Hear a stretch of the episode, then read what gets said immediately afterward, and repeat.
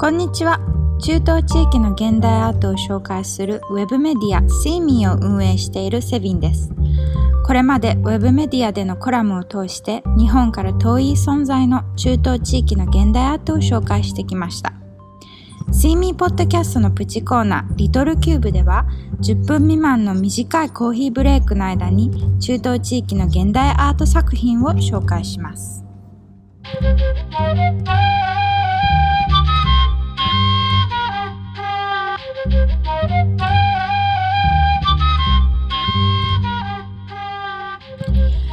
お届けする現代アート作品はレバノン出身の作家ジョアナ・ハッチ・トマスハレイル・ジョレージュのシリーズ作品ワンダー・ベイルートです。彼らはこれまでレバノンの紛争にまつわる歴史のリサーチをもとに作品を多く作ってきました。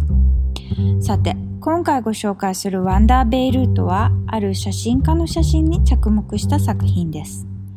1960年代に中東地域のパリという愛称で多くの観光客を魅了していたレバノンの首都ベイルートは1975年に勃発する内戦により観光客を受け入れていた美しい建造物は次々と破壊されていきました。1960年代にレバノン政府の依頼で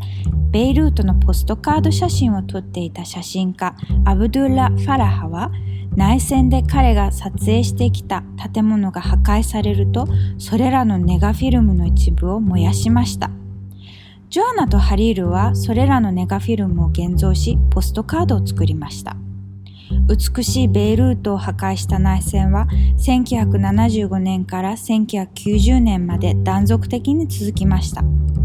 しかし現在もレバノンはこれまで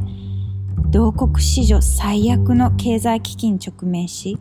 90万人以上が食料を十分に入手できず、多くの子どもたちに餓死の恐れがあると報じられています。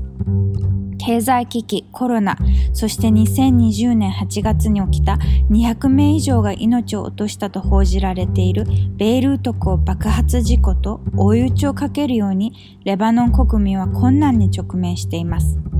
かつて中東地域のパリとも言われたベイルートの変わり果てる姿を題材にしたアート作品ワンダーベイルートはくしくも現在進行形のベイルートの姿を投影しているようです。